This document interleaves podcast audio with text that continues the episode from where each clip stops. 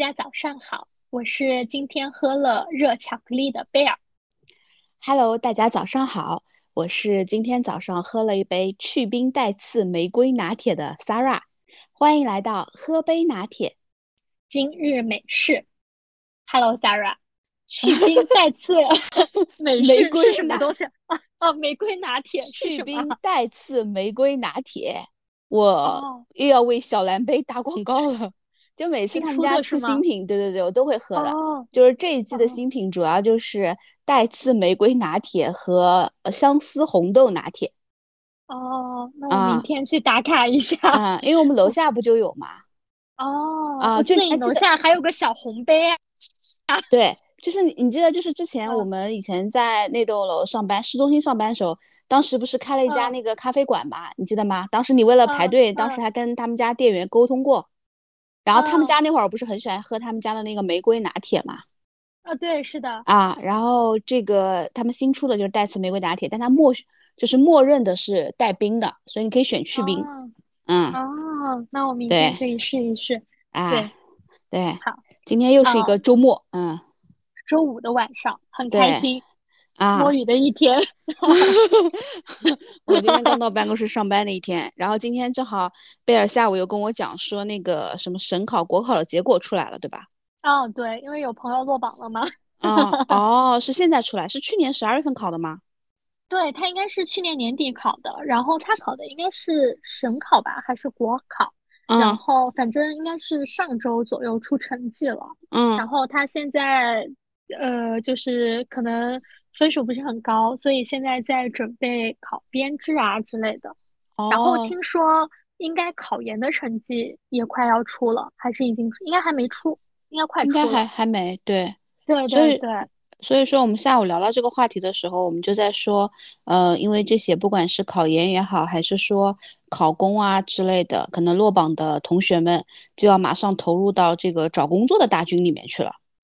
对，就是二三年的新一届毕业生，嗯，经历了三年疫情的应届生。哦对你讲到这个，我想到以前一个笑话，就是说，呃，马上可能最近，如果你去就是医院抽血的话，你要知道，这都是三年疫情没有怎么就是学过的人上来给你抽，是吧？是的，是的，嗯，对对。啊，所以我们今天下午就在说，我们想聊一期就是关于呃应届生如何找好第一份工作的一个话题。对，是的，因为对这个是很迫在眉睫的一个事情，正好也是把我们的思绪拉到了好多年前。嗯，对，因为我们觉得 就是说，通过上一期的节目也好，包括啊有一些朋友其实可以给我们私信的嘛，然后我觉得就是聊这种职场啊，包括工作的话题，其实也比较能够发挥我们的一些经验和优势。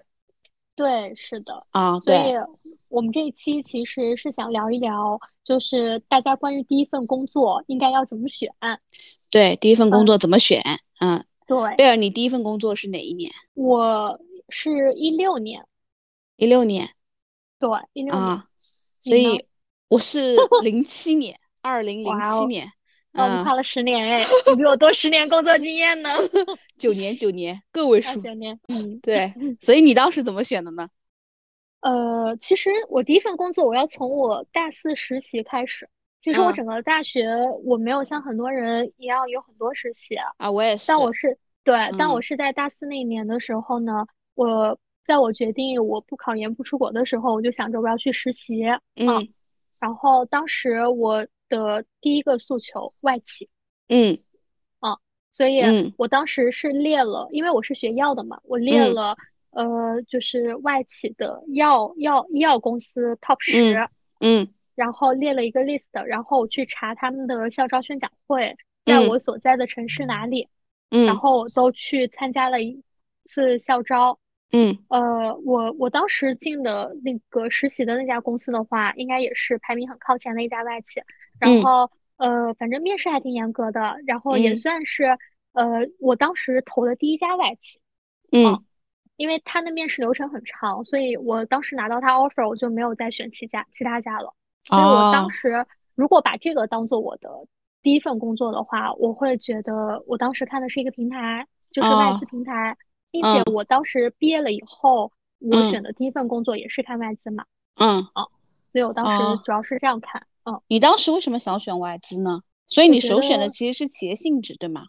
对我，我当时首选的一个企业性质，第二个是跟我专业相关，然后第三个才去看我能在这个企业里面能做什么。哦，明白。对，就是你会你会想说当下我能做什么，对吧？对，因为其实我为什么会从我实习开始说呢？就是如果我当时不回南京的话，我那份工作是会成为我第一份工作的，并且很多人会建议我说，我工作两年，我可以转回南京。嗯，啊。因为我第一份工作，它有点像医药销售的一份工作，那所以它你不能够在一个地方 base 对吗？嗯，我因为我属于那个地区校招生的名额，所以我不能算到江苏大区。哦，明白。对，所以你当时是因为要回南京，所以重新选了第一份就是毕业之后的工作，相当于。对，是，并且我那份实习的话，我应该是持续实习了有六七个月。我觉得是一个还蛮长的实习经历了，对，那是挺长的。对对对，但是你后来选的行业其实跟你的这个不太相干。对，因为在这里跟大家介绍一下，我第一份正式工作呢是猎头。嗯。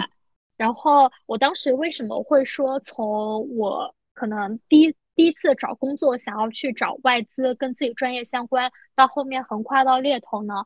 呃，主要是这样子的，呃。首先，我的第一诉求，当时回南京的第一诉求还是我希望能够进一个外资企业。嗯啊，然后第二的话，我就是看我自己能做什么。嗯，但是呢，我当时我不是很想去做医药销售了。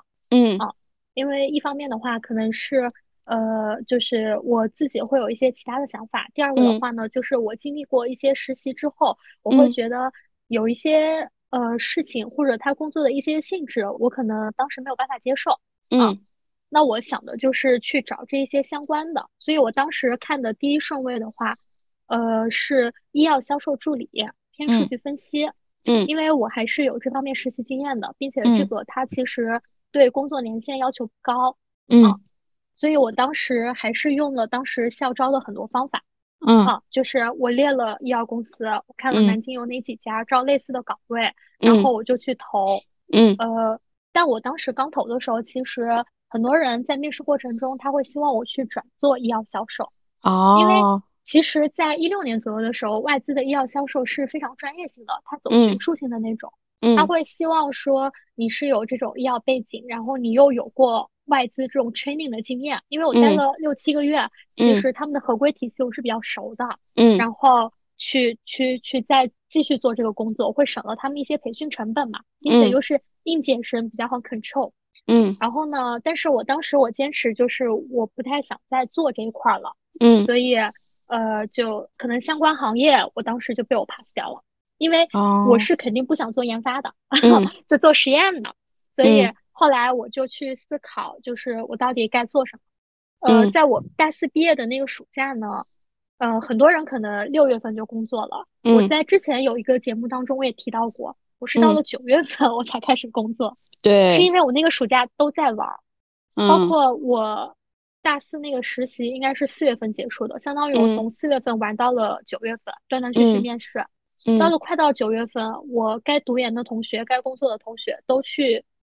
各干各的事儿了，我发现我自己没有事儿干。然后 我我那个时候算是我就是呃很正式的、很系统在去找工作。嗯，然后为什么会选猎头呢？首先第一个是我当时有一个同学在北京，他做猎头。哦，这是我第一次听到这个词语。嗯啊，然后我就尝试了一下。嗯，然后我怎么找到的我的第一家公司呢？我是在微博上找到的。哦。你是在微博上去 link 了你当时的面试官哦，HR，OK，对，嗯，我是当时在微博上我找了一下，然后我发现呃他 post 了一个招聘信息，嗯，然后呃是就是一家外资的猎头公司嘛，嗯，然后我就给他发了邮件，坦白来来说那个时候挺不懂的，就是我也没有写什么邮件标题，我也没有写什么邮件正文。我可能 就是就是就是写了我一个简历，然后标题类似于就是应聘什么什么，然后告我的名字、联系方式，我正文都没有怎么写。包括，所以我现在就会告诉一些应届生你正文要怎么写。对对对，你那个时候真的很不懂。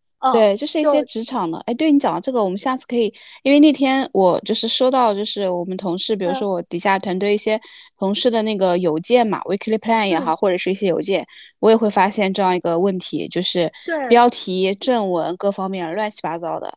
所以那天我还想说，我们找一期可以聊一下，就是关于啊职场的一些基本的一些礼仪，不管是口头沟通的还是书面上的。对，是的，嗯，对，然后你继续，嗯，我那个时候我就给他发了邮件嘛，发了邮件，然后呃，就是大概隔了一两天吧，然后他就给我打了一个电话，就是还是进行了一个比较系统的面试的，嗯，面完了以后就约见了嘛，约见我就见了我的第一任老板，哦，我坦白来说，我为什么选那一家公司？因为你第一任老板，不，第一点的话，我是看中了软装环境，嗯，就。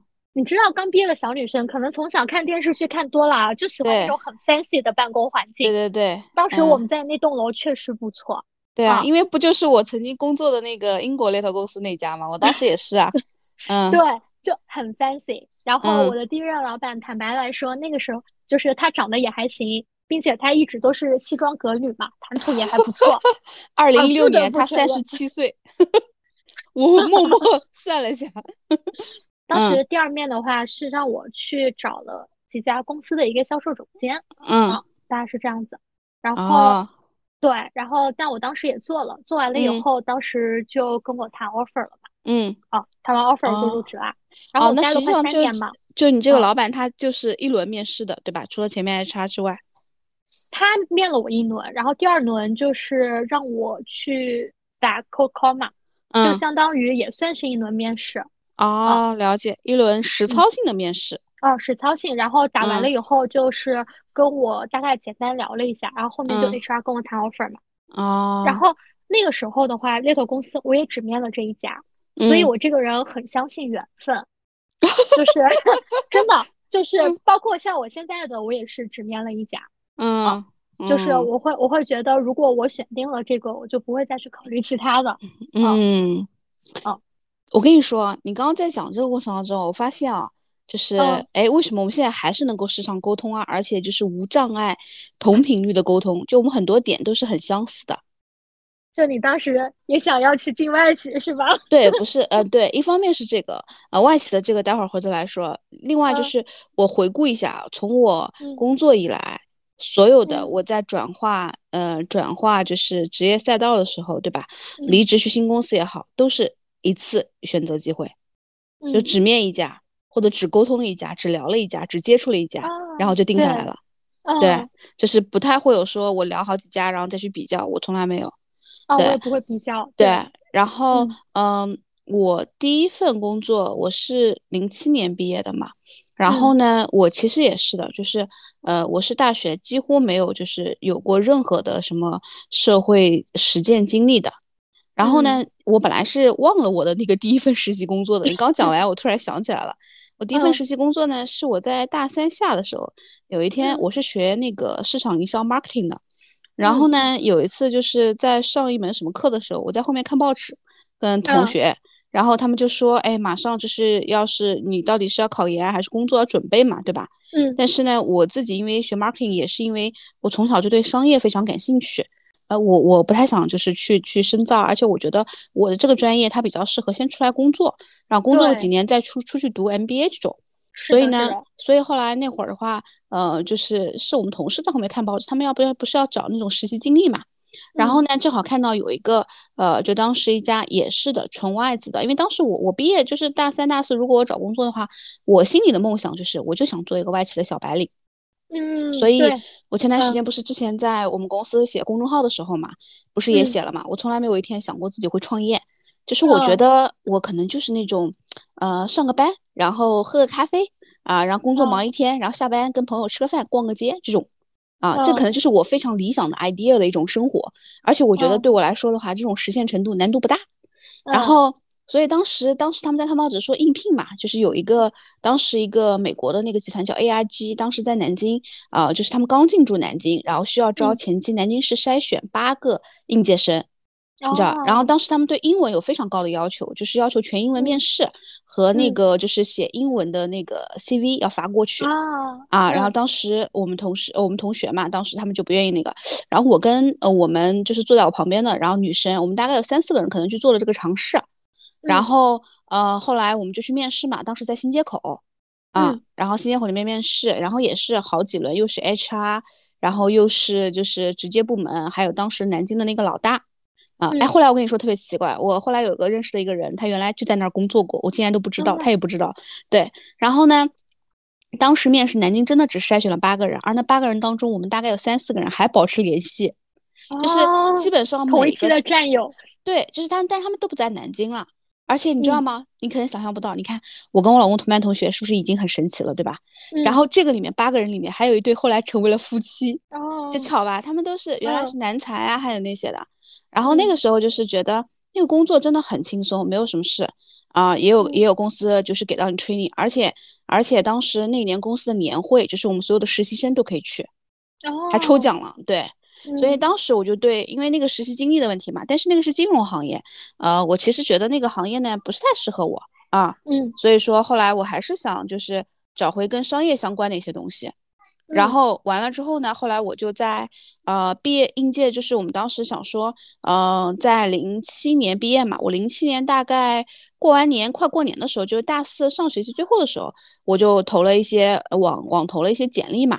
然后后来就是在二月份的时候，其实我就入职了我第一份工作，然后那个是一家就是你知道的嘛，就是外资的零售行业做 trainee 啊，嗯，然后前面我本来就是 trainee 呢轮岗嘛。一开始其实我可以轮就是做 section manager 的，但是因为说看我就是感觉气场不是很强大，然后所以后来就亲和力比较强。对对对对对，后来就让我先从 division manager 的 assistant 开始做起，啊，然后正好那会儿反正上学嘛，嗯，因为如果你做 section manager 的话，因为很多东西就是你需要全职在那做嘛。嗯啊，所以做做那个 assistant 的话，其实我觉得就是对于后面，比如说答辩啊，或者包到包括到学校去完成一些工作啊，其实也还蛮呃，就是协调的过来的。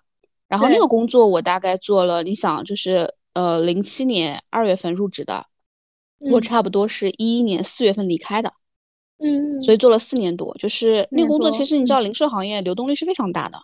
对，是的。可能别说你一批同时 training 的人，可能过一两个月就会走了很多了。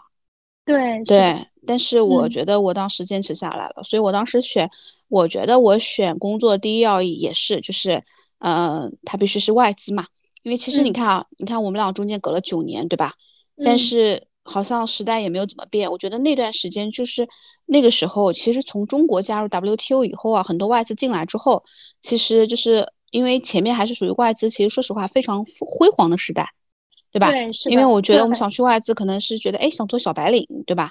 然后又觉得是说呃各方面的福利啊，就觉得比较正规嘛体系。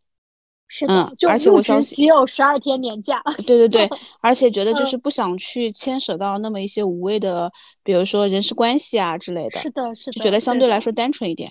但我当时呢，其实选工作，我跟你说还有一个小的，你肯定想不到。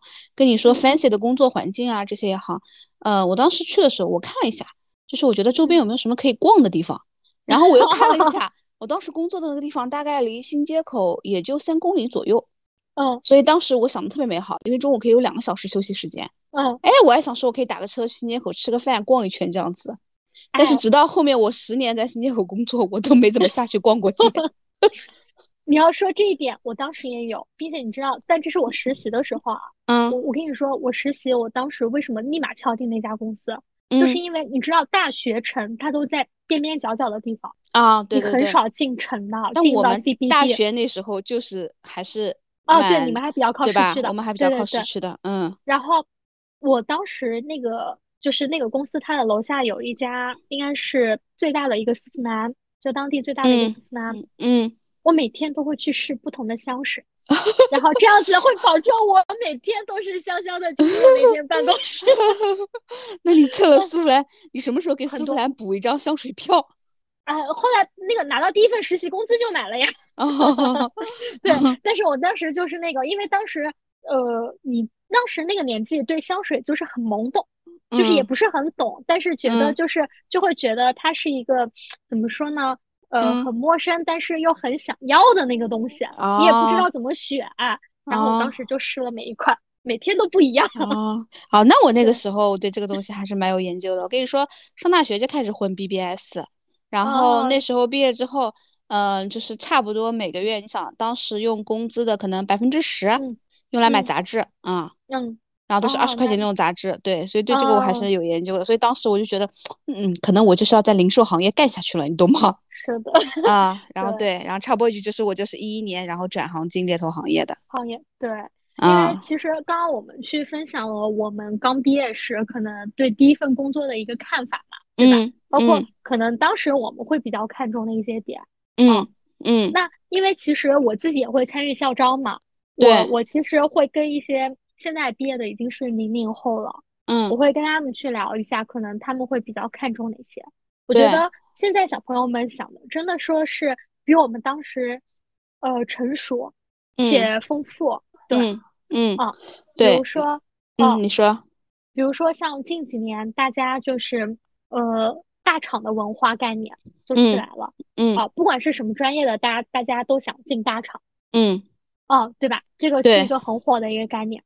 第二个的话就是呃自媒体时代，嗯，就包括我们下午聊聊到的流量经济这一块儿，对，就会有很多人他会选择，就是说，哎，我想要去做网红，我想要去做直播，甚至说我想自己先做一段时间自媒体，嗯，啊，去做自己的这样子的一个情况，啊，工作啊之类的，对，嗯，对。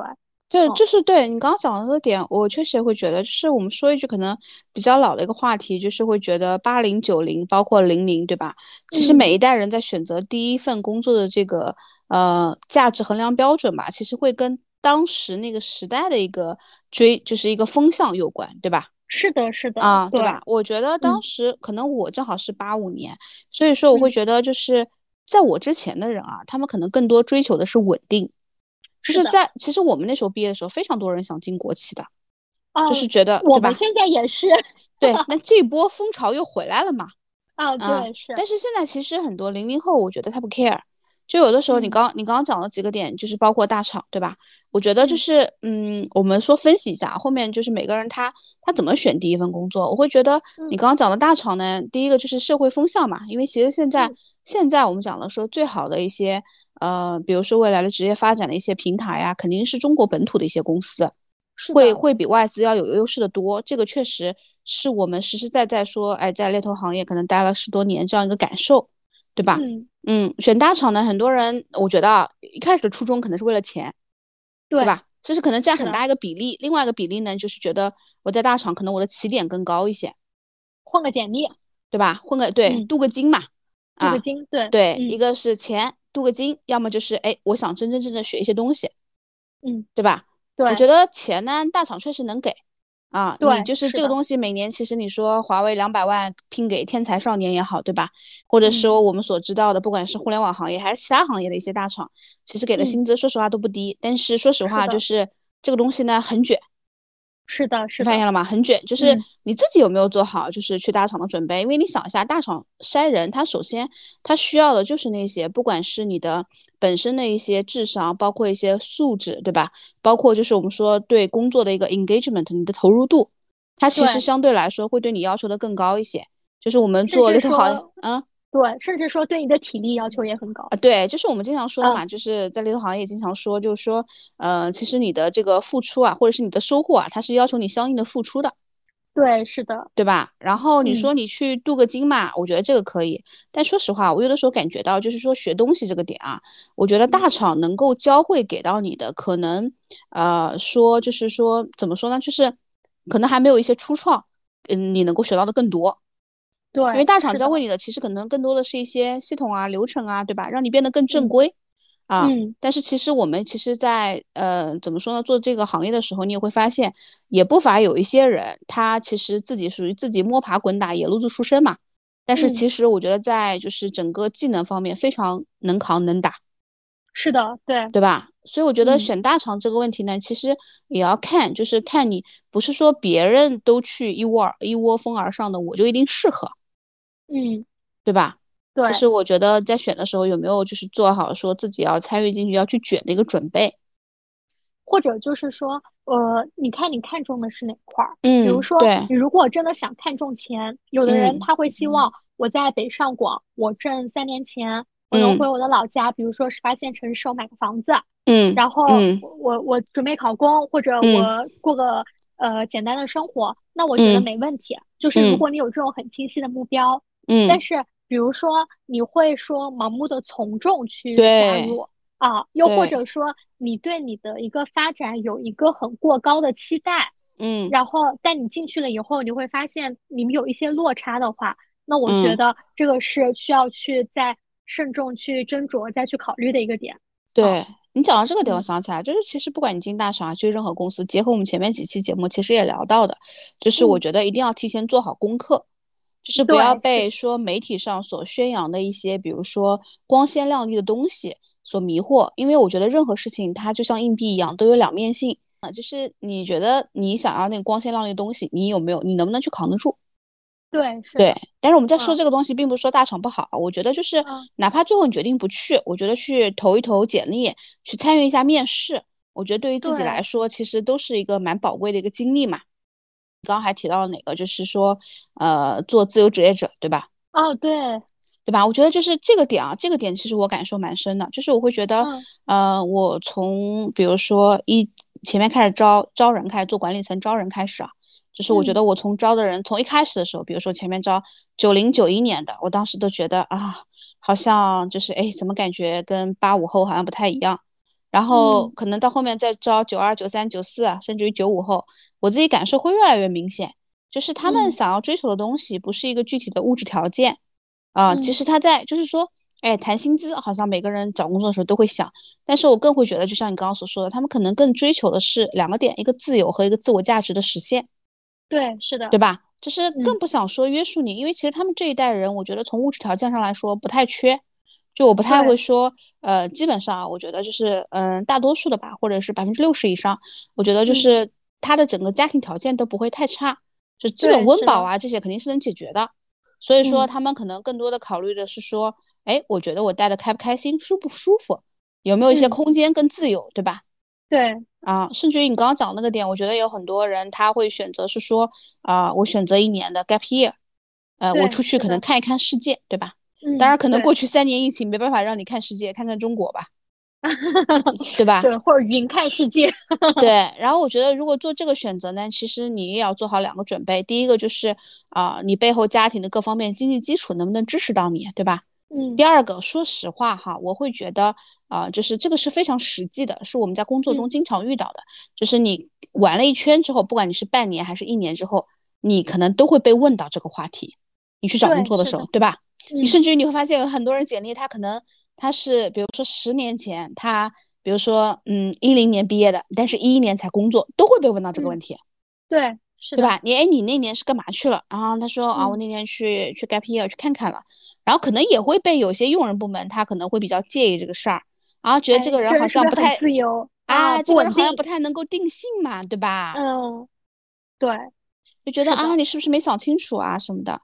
但是，然后我我我确实啊，就过去可能面试的时候遇到蛮多的，就九五后啊，他们其实会就像你刚刚所说的，可能哎，我从大学的时候我就开始写公众号，做自媒体啊，对吧？哎，好像我各个地方供供稿，我也能能够去完成我这个事儿，对吧？然后呢，他们后面什么时候再找工作呢？好像哎，待着待着吧。其实我我觉得做就是呃，我们说 freelancer，他其实还是蛮压力蛮大的，因为他要求极度自律嘛，对吧？是的，是的。然后呢，他就觉得其实我觉得刚毕业的时候，你刚做这个的话，你后面很容易跟社会脱节，对对吧？你会发现吗？你刚刚说了一个就是跟社会脱节，我觉得还有一个就是你的一个心理压力，因为其实现在作为一个这样子的一个流量时代，大家言论相对自由。嗯，哦，有多少喜欢你的人，就会就像你刚刚说的，也就有多少不喜欢你的人。嗯，你能从中获得多大的一个利益，就呃怎么说呢？取决于你能够承担多大的一个压力。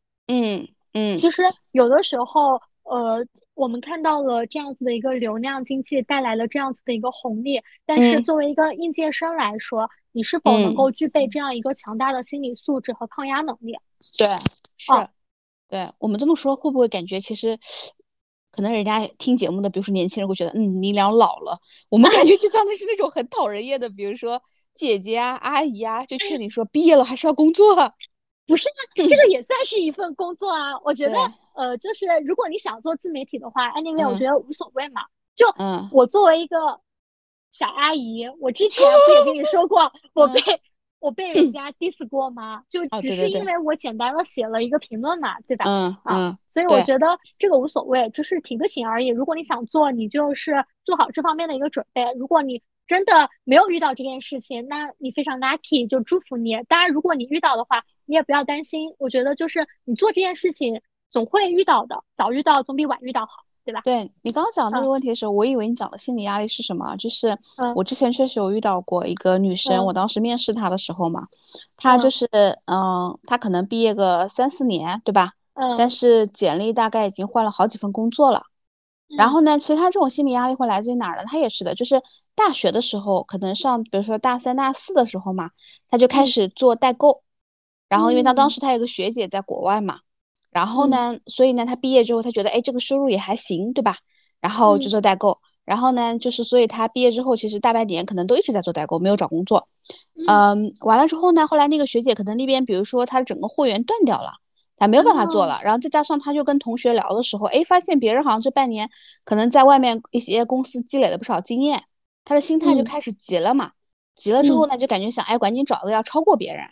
所以说呢，就导致哎，可能找工作的时候就是哎，别人说什么什么好，他就过去了啊。待了之后呢，因为你知道他毕业之后其实就闲散惯了嘛，就是没有那种朝九晚五的打卡啊什么的，然后觉得也不太适应，就觉得这公司好像不太好，然后又跳跳了一个公司啊。先聊完之后，后来又说哎，老板可能允诺的东西当时都没有做到啊，然后没过几个月又跳，就是他会其实会陷入，就是因为其实第一份工作你还是要定一定心嘛。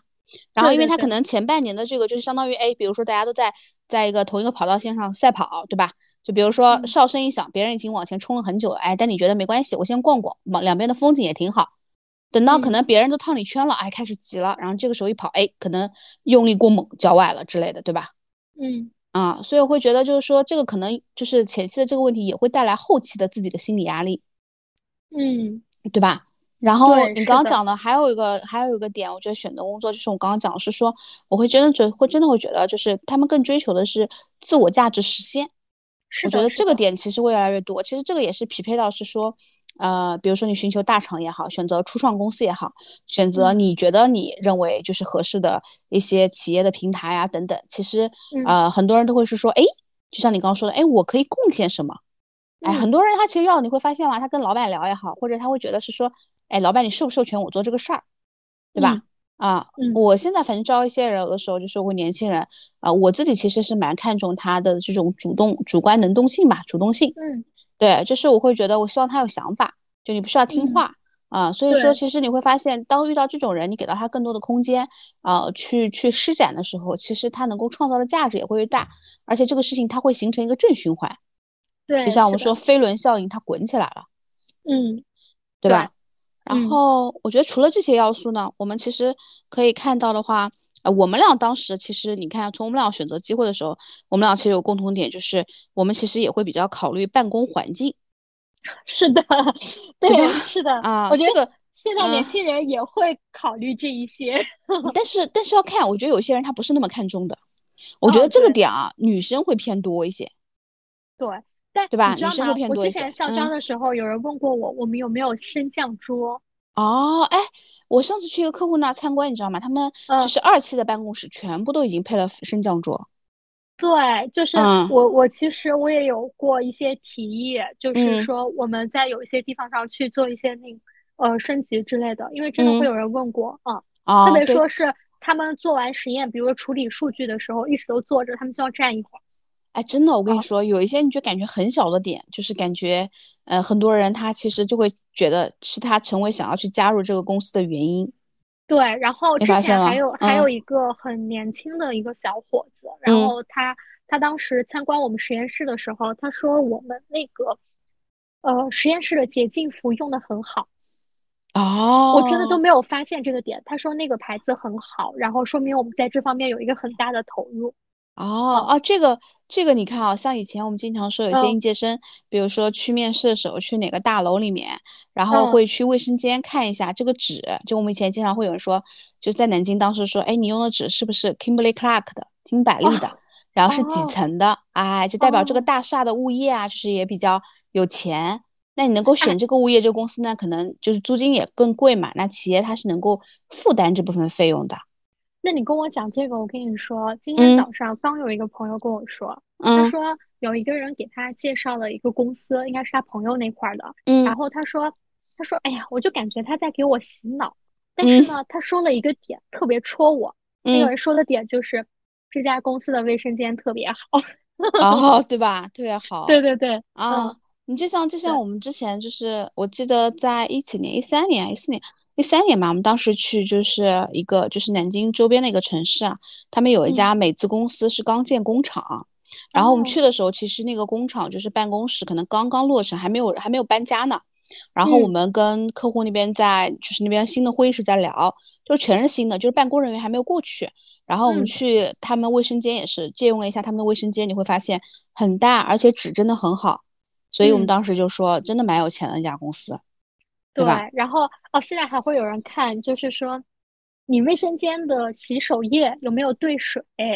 哦，哦，真的，我跟你说，这个特别常见，特别是在疫情期间，很多都这样。然后我那天还问了我们的阿姨，我说：“阿姨，我们的洗手液兑水吗？”阿姨说：“没有啊，我就从你们行政那边拿过来，就放在这里了呀。”哦，明白。对，哎，你刚刚讲到这个点，我觉得还有一个点，其实还有个非常非常大的，可能我们两个人没有怎么去考虑，是因为我们就是可能从小或者是上学啊长大的这个城市就还不错，对吧？你就发现很多人他其实在考虑，他们首选的是城市，对，就是哎，我反正我又不会回老家发展，对吧？那我选哪个城市呢？所以其实，在选工作的时候，选城市，我觉得也还蛮重要的，因为你选择了一种城市，可能也选择了未来，可能我觉得不讲多吧，五年至少的一个奋斗的一个环境，对吧？甚至于决定了你可能未来的一个可以去居住定啊定。居的一个城市，就是这个里面可。能要分，就是北上广深一线，以及一些比如说新一线、二线这样城市，对，是的，对吧？对，嗯，我你自己对于选城市这个这个这个关，就是这个要素你怎么看？我觉得这是一个非常现实的问题，嗯，就是，哦，对，就是怎么说呢？就是我觉得，如果你本身城市可能还不错的话，大家会选择回到自己的这样一个城市。嗯，我今天还在知乎上看到了这样子的一个文章，就是就是说我北上广深的人，我如果想选择城市发展。要么就是北上广，要么就是国外了。嗯，那我可能比如 说像作为江苏人而言啊，比如说我南京、苏州，甚至说无锡的一些人，嗯，要么我们会三个城市流窜，或者就是上海的也挺多的，其实对，或者就是上海、北京、深圳。因为我现在的高中同学，他们离开南京不在国外，就在这几个地方。嗯，就大家肯定会想说往一个更高一点的城市去跑嘛，对吧？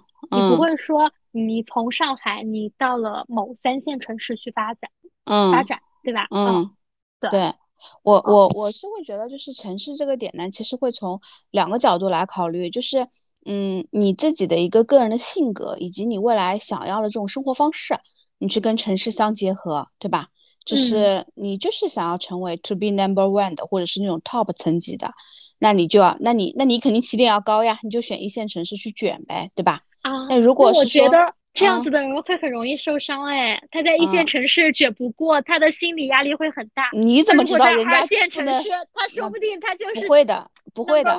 你你你不是那种想去一线城市卷的人，所以你想象不到，就是他对他们来说的话，他不会觉得说我我不管失败与否，我都要去卷的。嗯啊，但凡就是你有一点想要说，哎，我如果卷不过失败怎么办？不用想，你不适合一线。对吧？就是因为你追求的可能就是说，呃，我们讲说 work-life balance，然后你需要那种田园式的生活啊，平时周末能够有自己时间呐之类的，对吧？就是我我会觉得，就是选择我们说嘛，择一城市而居，其实也是在选择你的生活方式。对，所以我觉得这个不想让自己 suffer 的话，就是嗯，如果你是一个更尊重内心自己的一个需求或者感受的话，还是就是不要去一线城市卷了。然后我会觉得这是一个点，然后也是一个做一个区分哈。第二个呢，就是我觉得第二个维度其实是这是两个维度，第二维度是可以根据你想要去未来发展的这个行业跟你想要去从事的这个行业相关性去选一个城市啊。我们这个前提假设都是你反正不会回家乡发展哈。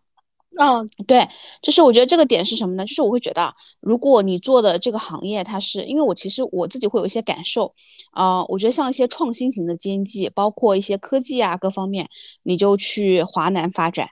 然后我会觉得，如果你是啊，比如说我举个例子啊，比如说你看中国的电商经济很多都在浙江杭州这一片，杭州对对，所以这种我觉得你可以选。然后我觉得就是像。嗯，比如说像上海，我觉得上海真的是一个，呃，就是我们说 professional service number one 的一个城市。就你做跟这种跟 professional service 相关的，我觉得你可以都可以选择上海，因为标准很高，而且非常多的一些，嗯，不管是外资的还是大公司总部，其实都会在那儿，对吧？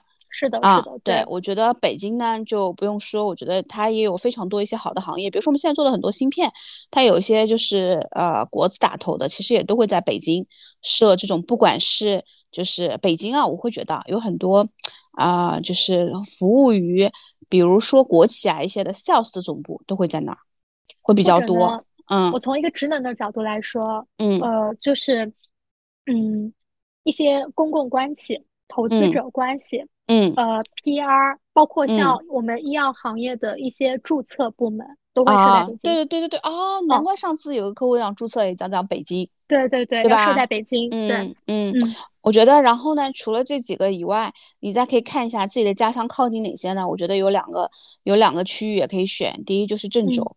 因为其实，在中部，我发现有非常多的公司在郑州也设了一些总部，就是或者中部的一些区域性的总部。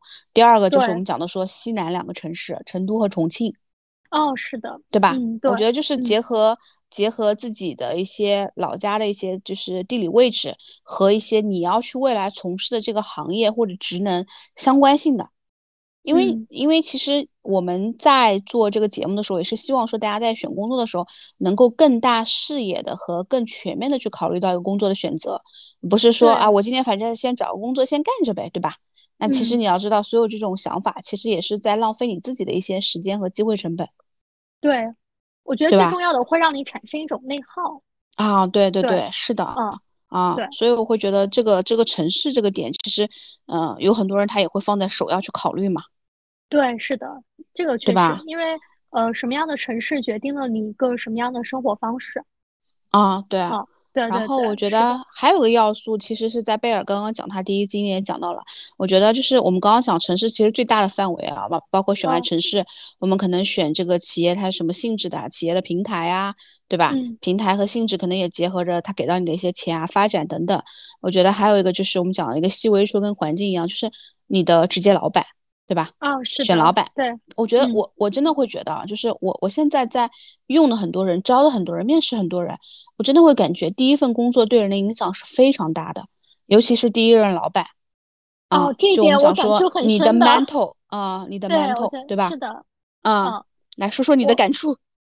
啊，我我我觉得他对我感触最深的一点啊，就我刚刚也提到了一个细节，就是嗯呃他。呃，工作场合 always 都是西装革履的这样一个样子，嗯，对，嗯，我觉得他对我的职业习惯的培养，这是我一直会很想感激他的一个点，嗯，对吧？这个，嗯，对，非常沿用我至今。比如说，呃，刚才我们提到的一些邮件格式，嗯，以及说我们在 client meeting，包括见客户，包括见候选人，对外的。你的一些着装，包括一些用语，啊，我觉得他在这一 点上对我的影响非常大。对他是一个非常，我觉得具有 service 意识的人，很 polite，很礼貌，对吧？对对，嗯，对。哦，就是其实这一点的话，我会觉得他让我在我刚毕业什么都不懂的时候，嗯，虽然说没有系统的培训，但是让我耳濡目染到了，这个是在我的职业生涯会是终身受用的。对。其实我我也会觉得，就是老板是非常重要的。我就是我现在，嗯，在用的很多人招进来的，其实我会觉得，呃，有些人的工作习惯真的不是很好，啊，不管是思维习惯啊各方面，就是我会觉得第一个老板很重要，所以我会觉得如果我选第一份工作，除了企业以外，就是企业的这个平台能不能给我带来一个可能三五年的这样一个发展以外，我肯定会选老板。就是老板呢，我会从两个维度来看，第一个我觉得就是，哎，他自己在这边待着做，他能力怎么样？第二个呢，就是我觉得我们要看一下这个老板他自己，你整个沟通起来，就他有没有这种带人的意愿，你沟通起来舒不舒服？对，就如果你觉得哪里不舒服，那肯定是有不对劲的地方的。磁场很重要。对，对我我会觉得就 是，呃，我们想说，就像我们说看下属也是一样嘛，对吧？态度和能力，选老板也是一样的，就是他有没有他有没有能力啊？个人有没有能力？有没有带人出来的能力？你跟他整个气场合不合？对，是的。啊，对吧？就是就是，我觉得这个非常非常重要，所以这个也是我们在聊到的，我觉得第一份工作的一些要素嘛。对，是的，嗯，其实这个要素你刚刚讲的时候，我们俩聊的时候，我也想到了，就以前不是跟你说，就是做职业生涯嘛，对吧？做了很多咨询，嗯，在做这种咨询的过程当中，其实呢，我一开始的时候选的时候，就是我们有一个叫啊舒博的这个十三项职业价值观，啊，在上课的时候，我们我看了，对对对。对，我们在上课的时候经常会是这样做，就是你知道吗？就是对我而言，就是比如说，呃，我当时最看重的，比如说三个，对吧？啊，我其实是有就是职场环境这个的，就是一些硬件环境，包括一些人人际关系啊等等，啊，就刚我们其实也也没有怎么多聊的，但是大家如果有兴趣的，可以去搜索一下，就是舒伯的十三项职业价值观。哎，如果哈，假设你看到这个东西的时候，你会觉得啊，这十三个里面，我感觉我都想要。啊，那这个。情况下怎么办呢？我们在上课的时候经常做的一个实验哈，哎，然后比如说你带着这个十三个 价值观的这个砖头，然后你上了这个船。啊，船有一点进水了，你要抛一些。砖头，哎，一点点筛，先删哪些？你觉得一点点先删啊？这个好像不是很重要，呃，把它给删掉啊，那个也不是很重要。然后到最后可能有五六个，你要在那抉择，哎呀，到底删哪个好呢？还得删，留三个啊，留三个了之后呢，你可以组一个句子啊，就是我想选的一个工作呢，它是具有什么什么什么的，什么什么什么的，什么什么的一个工作，嗯，啊，然后这样的话，你就可以啊，拿这个相当于。做了一把软尺嘛，去量一量。就是我有有的时候，你觉不觉得，就是有的时候我们人啊会后悔，其实就是在做决定的时候没有很清晰的知知道自己要什么。对，是的，对吧？嗯。所以就是刚刚讲说，我们俩其实以讲故事也好，或者是聊天的形式，其实慢慢的也把这个东西就是讲出来，就是我们怎么去选第一份工作，有哪些要素可以去考量的，以及怎么考量。然后对，然后你讲到这个点，还想到一个点，就是最后啊哈。最后，嗯，可以跟大家分享，就是你记得吗？就我们俩以前，呃，瞎聊女生买东西的时候，是不是有时候会经常纠结？啊，这个我也喜欢，那个我也喜欢，对吧？包括你说，对，你刚刚想说香水，其实选香水的时候，假设，哎，你只有一笔预算，但是你要在三个里面去选，你怎么选，对吧？哎，那这个香水可能，比如说你一般怎么选？一般选我闻到的第一个。哦，啊，当然。这个也是一个衡量标准。我跟你说啊，只要有标准，你都不会纠结啊。其实纠结不就是没有 标准嘛，对吧？你就像说，你 你知道，我感觉想到说，女嘉宾选哪个男嘉宾，选第一个上场的，对吧？你选谁结婚，选最后一个谈的，对对吧？啊，对，所以我觉得就是，但其实，在呃职业生涯的这个咨询领域啊，还有一个工具，我们经常讲说叫职业生涯平衡单。啊，简单来说就是我举个例子，比如说啊，假设啊你有 A、B、C 三份 offer，或者是三个，反正走到最后的工作嘛。然后呢，啊你选一下，比如说你你前面我们不是选出来自己的一些职业价值观最看重的嘛？假设你随便梳理一下，比如说你最看重的第一个城市，对吧？啊城市，比如说这个占比可能占，比如说十分啊。然后比如说第二个你会看企业的性质，对吧？或者企业的规模、平台，然后还包括第三看什么，他的钱给多少钱，你觉得也很重要。比如说他的一些工作的人际关系，还有包括工作的一些什么硬性的一些环境，等等等等等，把你想要的这些东西都 list 出来，你的要求，然后分别为这些要求打个分，啊，打一个你觉得重要程度的，啊，比如说钱对你来说最重要的，你就钱这个维度就是十分，啊，其他的可能是七分、六分这样子。然后呢，你就针对于你每个手上的 A、B、C 三个 offer，你分别给他打分。啊，如果这家给的钱是最多的，你就打十分；如果那家给的可能少一点，你就给九分。啊，最后一家最少你就给六分。啊，然后比如说这个呃发展啊，你觉得这一家它是可能呃，比如说它是一个成熟型的公司，你觉得想要去晋升呢，可能一年之内有点难啊，你可能打个六分。比如说这家它是一个初创，哎，老板说了半年就可以升职，对吧？如果做的完成的话，啊，你就给你打八分。哎，然后呢，慢慢的你就把它给加权平均先乘一下，然后求总和啊。哇。然后这个时候你也能选出来，对，不复杂。举个例子，比如说你选香水，对吧？三款，啊，这是一个横纵向嘛。比如说啊，你选香水啊，你比如说你先从味道，对吧？清新花香型还是什么型？啊，然后比如说哎，更倾向于花香型，你的分数就越高；更倾向于可能是呃木质香调，你的分数就低啊。然后比如说留香程度啊，也是你比较看重的啊。可能对于我来说，比如说香水瓶子好不好看啊？对，这个可能也是一个选项。然后你选完给每个打分啊，然后就相乘啊，然后求总和。啊，如果求出来这个总和，最后的那个第一个，哎，好像你求完这个总和心里还犹豫，那说明他真的不是你的真爱，那你就选第二个吧。对对对，其实就跟就跟说抛硬币这个过程当中，当你抛上去得到结果的那一刻，你觉得是开心的还是失望的？其实你已经知道结果了。对对对，是吧？啊，我待会儿要不要去吃一个甜筒？哎，如果正面就吃，反面就不吃。哎，如果是反面啊，不能吃啊，说明你其实内心是很想吃。很想吃的。对对对对对对。啊，所以我就想到了这个这个比较有意思的一个一个一个表单，大家都可以去百度搜索一下，就是职业生涯平衡单。嗯，好的，嗯啊，好的。那今天我们的节目就到这儿，我们主要跟大家分享了一下，就是说如果你现在正在面临着怎么选第一份工作的话。对，希望能够啊听到刚刚我跟贝尔的这个沟通聊天，能够对你有所帮助啊，选出你这个怎么说呢？职业生涯的第一个黄金工作。对，呃，如果你们有什么问题的话呢，或者还有什么小故事想要跟我们分享的话，也欢迎给我们私信或者留言。对，因为大家都还年轻，所以我们都还有更多的一个机会。不管你做了一个 什么样的选择，我觉得呃都是最好的这样一个选择。